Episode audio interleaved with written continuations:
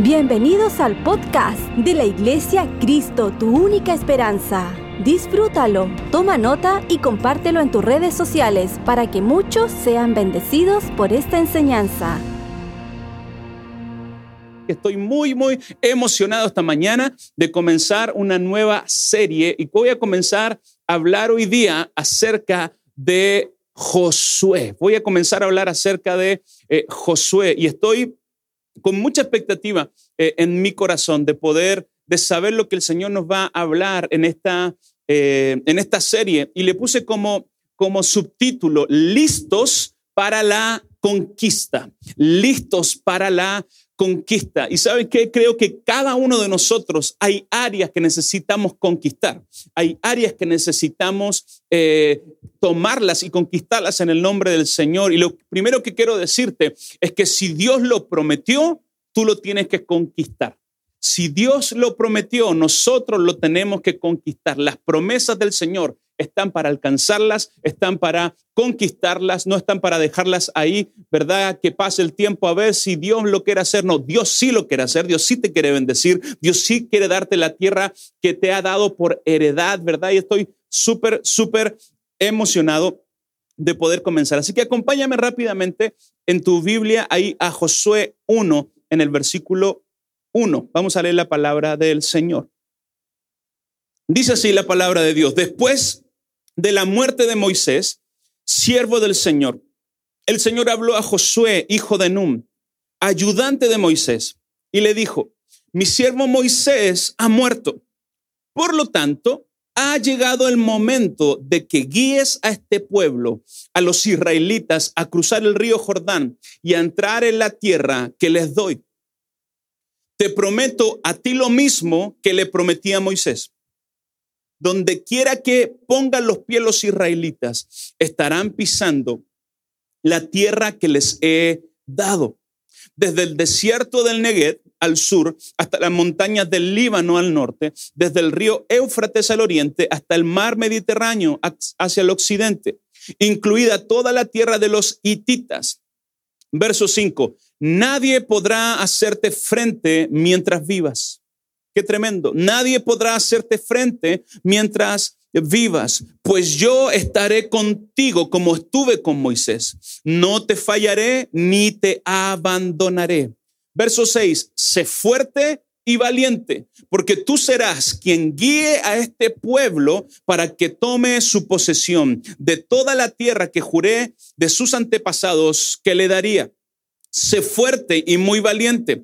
Ten cuidado de obedecer todas las instrucciones que Moisés te dio. No te desvíes de ella ni a la derecha ni a la izquierda. Entonces te irá bien en todo lo que hagas. Estudia constantemente este libro de instrucción. Medita en él de día y de noche para asegurarte de obedecer todo lo que allí está escrito. Solamente entonces prosperarás y te irá bien en todo lo que hagas. Mi mandato es, sé fuerte y valiente, no tengas miedo, no tengas miedo ni te desanimes, porque el Señor tu Dios está contigo donde quiera que vayas. Amén. El Señor bendiga su palabra.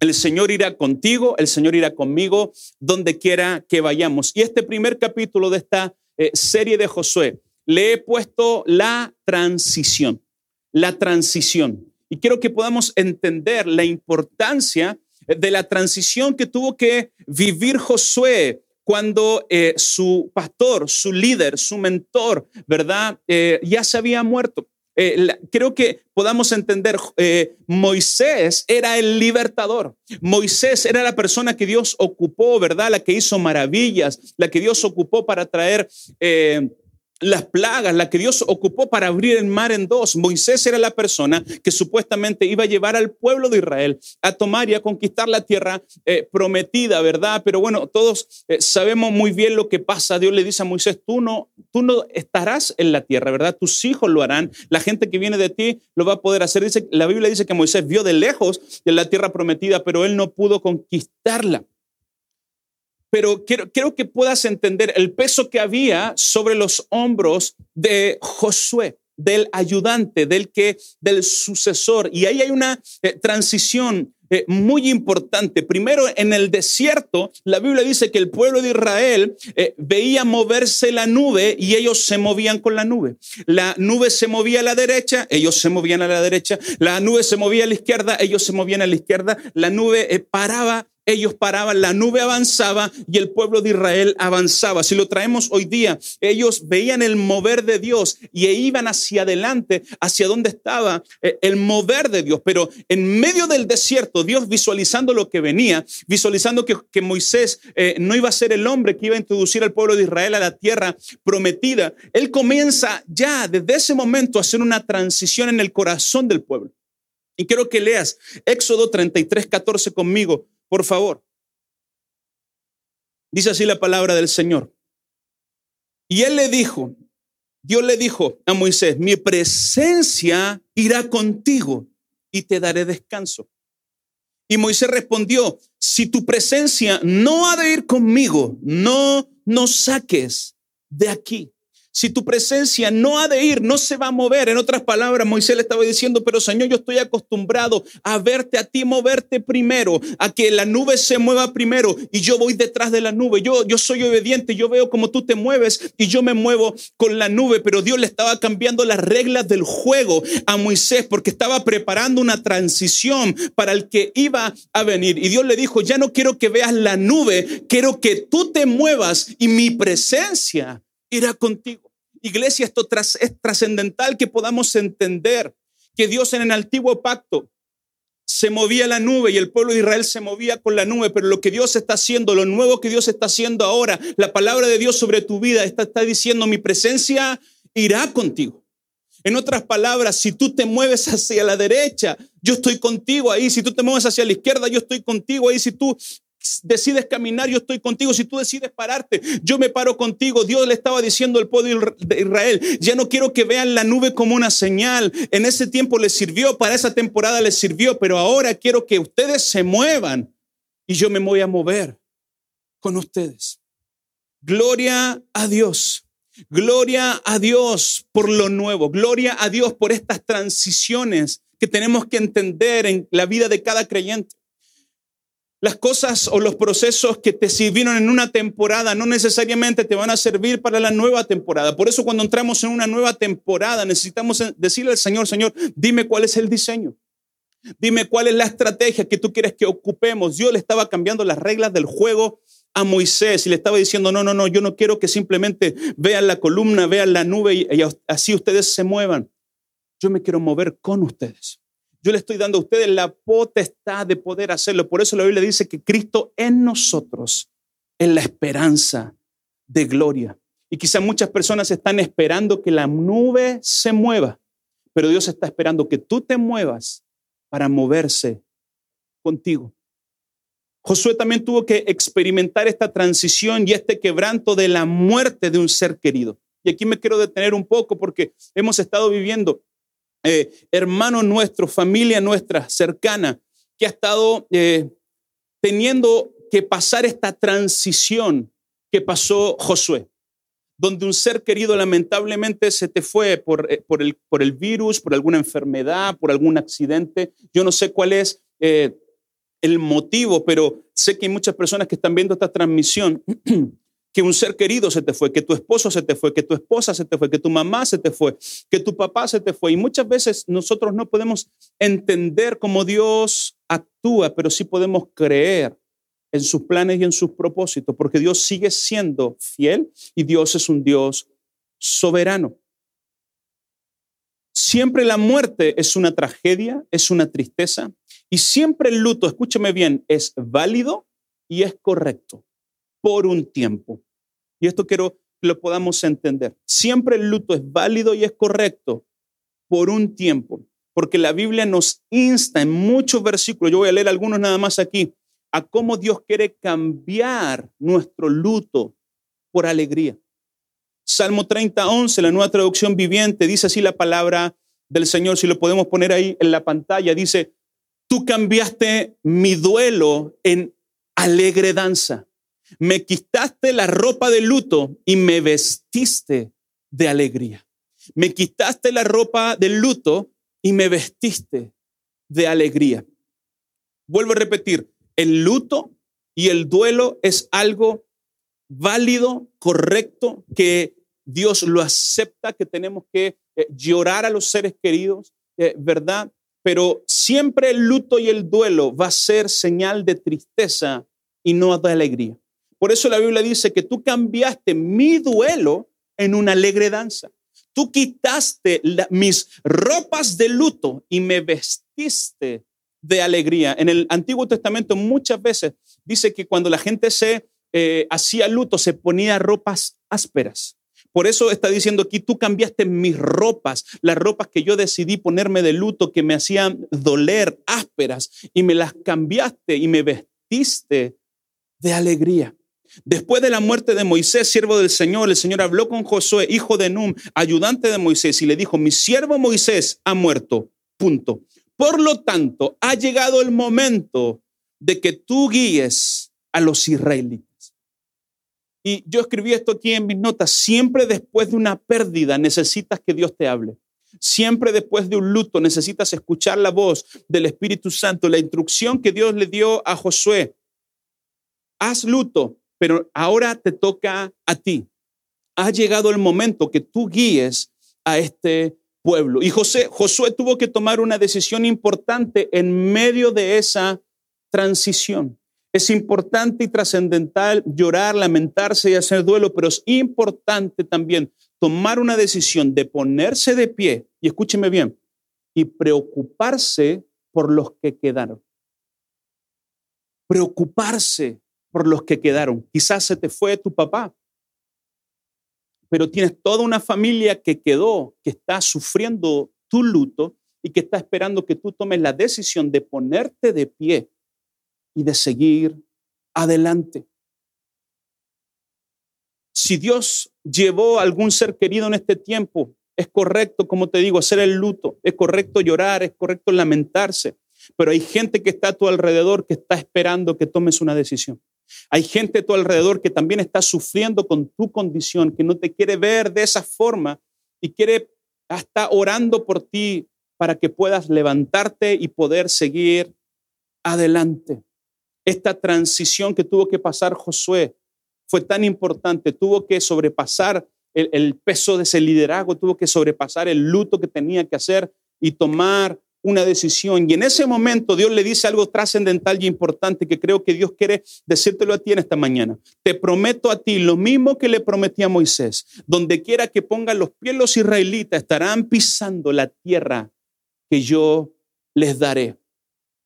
El momento, el, Dios le promete a Josué lo mismo que le prometió a Moisés. En momentos de crisis necesitamos recordar las promesas que Dios ha dado a nuestra vida, pues esas promesas serán la gasolina que necesitamos para seguir caminando. Pastores, que tú no sabes cómo ha sido este duelo, pastor, tú no sabes lo que ha sido tomar quizás una empresa, pastor, tú, tú no sabes lo que, eh, lo que me está pasando en mi mente, tú no sabes, sí, pero la Biblia dice que tienes que recordar las promesas del Señor. Dios tiene grandísimas promesas para nosotros. Romanos 15, 4 dice la palabra del Señor, la nueva traducción viviente. Tales cosas se escribieron hace tiempo en las escrituras para que nos sirvan de enseñanza. Y las escrituras nos dan esperanza y ánimo mientras esperamos con paciencia hasta que se cumpla las promesas de Dios.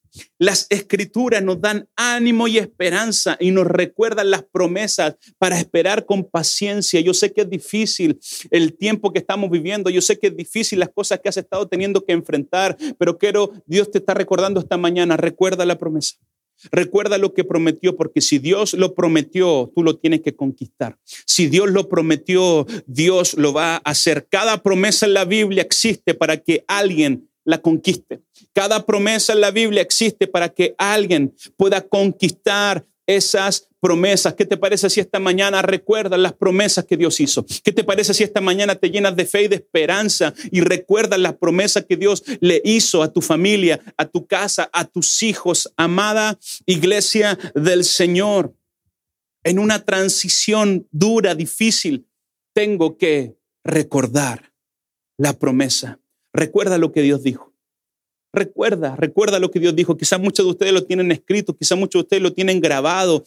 Recuérdalo, tráelo en la memoria. Yo constantemente estoy escuchando palabras que me dieron, constantemente estoy leyendo eh, eh, cosas que escribo en mis notas que sé que Dios la está prometiendo para mi vida, para mi casa, en medio de la crisis, en medio de la desesperanza, en medio del luto. Necesitas recordar la promesa que es fiel y verdadera. Tenemos grandísimas promesas en el Señor.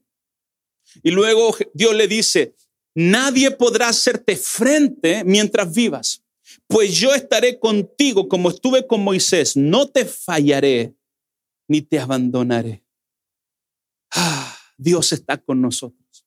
No solamente Dios te dice, recuerda la promesa, Dios te recuerda que Él está contigo en medio de la promesa. Dios está con nosotros, Emanuel, Dios con nosotros. Mucha gente está eh, esperando, diciendo, ¿cuándo Dios me va a prosperar? Y Dios te está diciendo, cuando emprendas, cuando te muevas. Muchos estamos esperando simplemente sentados, esperando que la nube se mueva.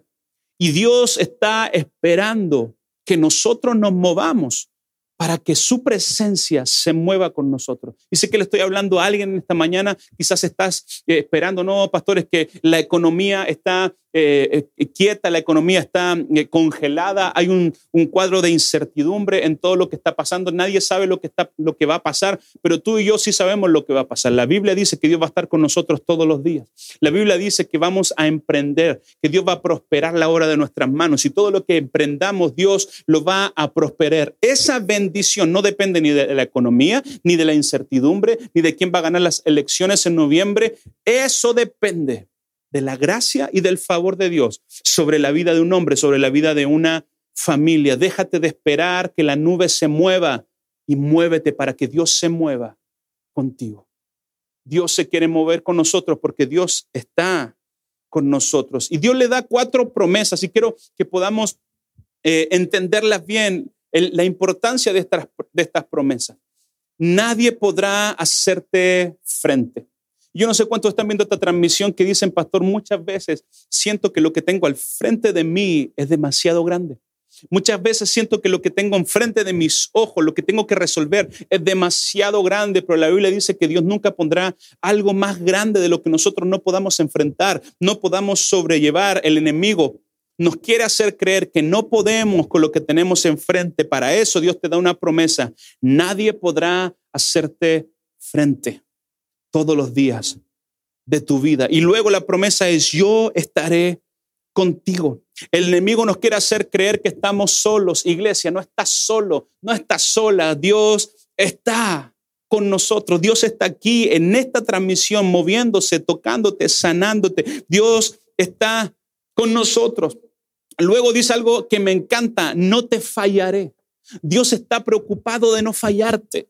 El enemigo quiere hacernos eh, creer que todo el mundo a nuestro alrededor nos falla porque quizás alguien te falló y como alguien te falló, el enemigo te quiere hacer creer, puso una fortaleza en tu mente, no confíes en nadie porque todo el mundo te va a defraudar, porque todo el mundo te va a fallar, pero Dios te está diciendo aquí, no te voy a fallar. Dios es justo, Dios es fiel, no, Él no es hombre ni hijo de hombre para arrepentirse. Si Él lo dijo, Él lo hará. Y luego termina diciendo, no te abandonaré. El enemigo quiere venir con orfandad nuestro corazón para destruir nuestra identidad. Pero Dios envió el Espíritu Santo de adopción para romper la, orfandad, para adoptarnos como hijo y para que entendamos que no estamos abandonados. La, la Biblia dice, no los dejaré huérfanos, les enviaré al consolador.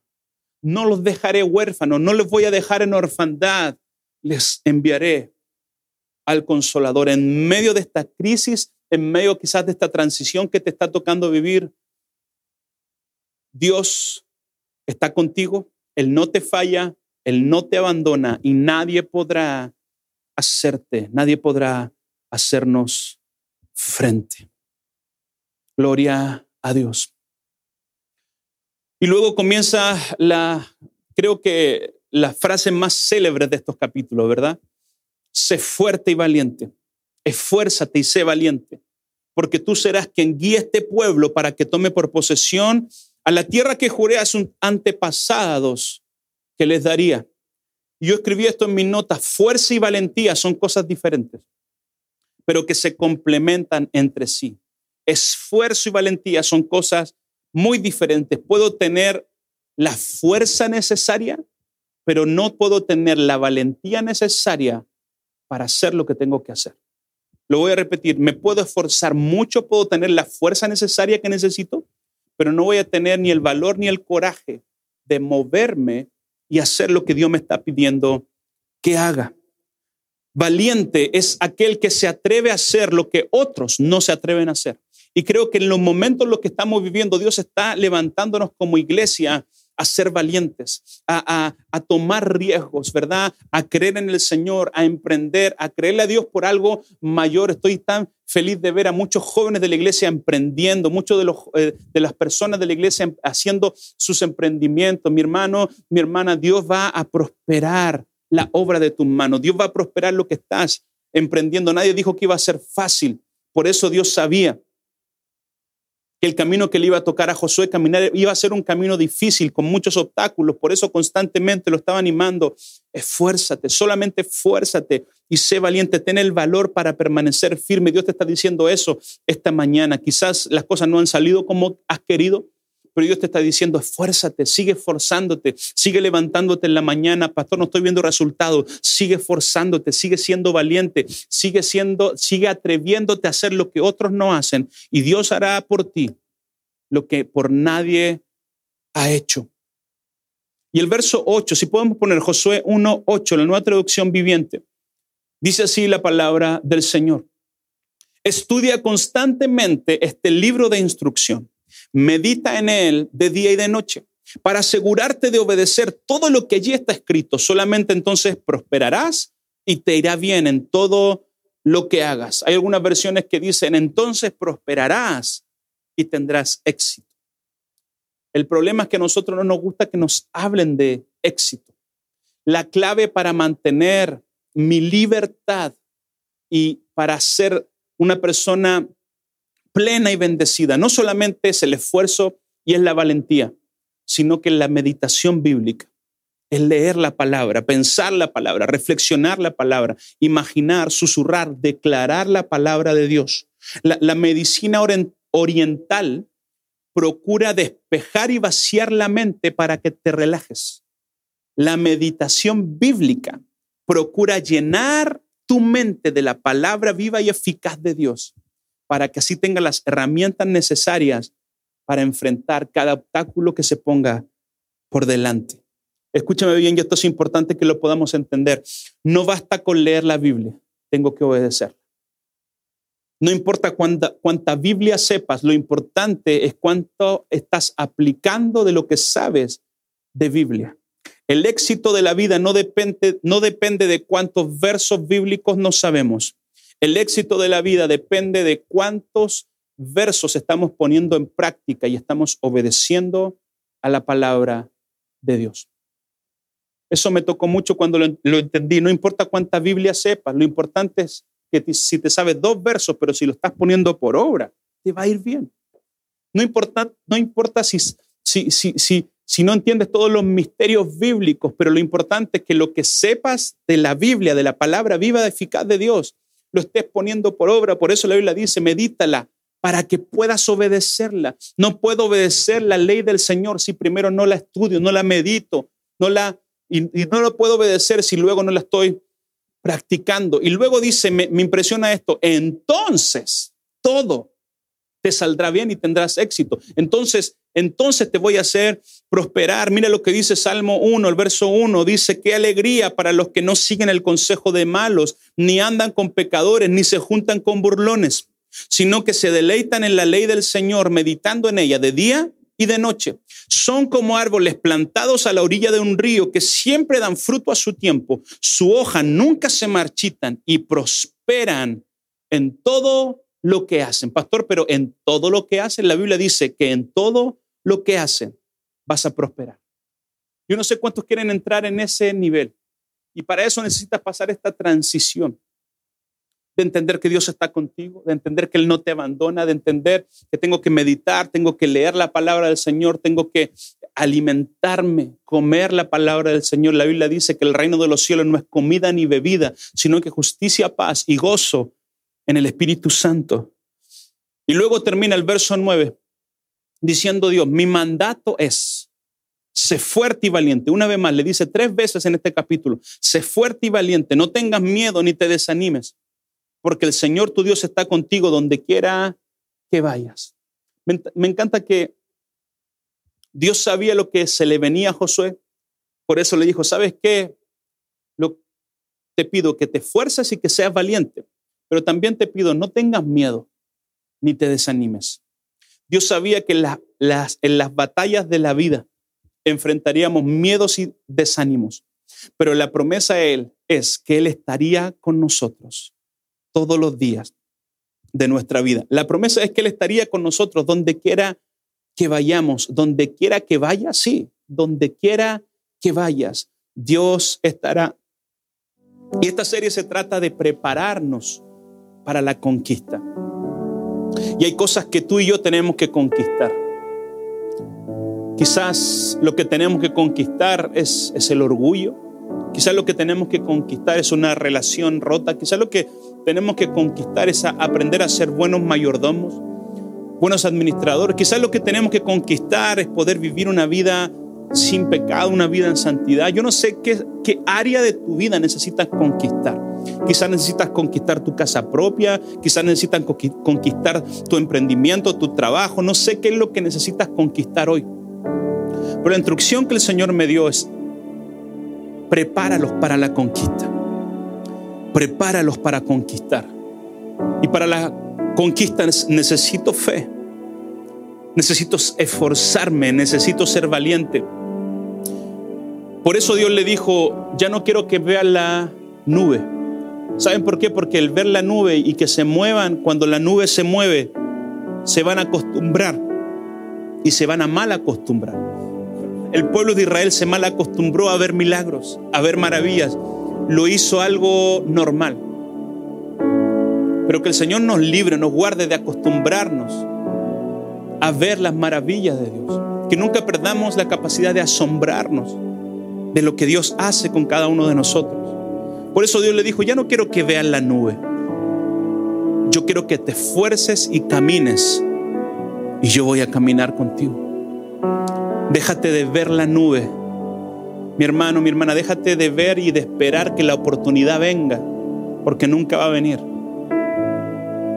Pero si nos esforzamos, pero si somos valientes, si nos atrevemos a hacer cosas que los demás no se atreven, pero, pero si nos llenamos de la palabra del Señor, si la ponemos por obra y la obedecemos, Dios va a estar con nosotros donde quiera que vayamos. Y no algunas cosas, todo te saldrá bien. Yo no sé cuántos quieren vivir en ese nivel. Que no, no, tienes que simplemente tratar de, de achuntarle a ver si nos va a ir bien. No, la Biblia dice, todo lo que hagas, todo lo que emprendas, te irá bien. Te irá bien. Dios va a estar contigo. Porque ya no estamos viendo la nube. Dios está diciendo, mi presencia irá contigo y te dará descanso. Mm, la presencia de Dios es todo lo que necesitamos. La presencia de Dios es mejor que la nube. La presencia de Dios es mejor que la columna. Señor, que no nos acostumbremos a ver milagros, que siempre nos asombremos una y otra vez de lo que tú estás haciendo en cada casa, en cada corazón. Señor, yo bendigo cada familia esta mañana. Y te pido, Señor, que tu Espíritu Santo los toque ahora. Sí, ahora. Ahora que la presencia de Dios, el dulce Espíritu Santo, venga a sellar esta palabra en cada vida, en cada corazón. Con una nueva fe, con una nueva esperanza. Ahora te toca a ti, dice el Señor. Ahora te tienes que mover tú y Él se moverá contigo. Si esta enseñanza fue de ayuda para tu vida, coméntanos en nuestras redes sociales de la Iglesia Cristo, tu única esperanza. Gracias por conectar con nosotros. Recuerda suscribirte.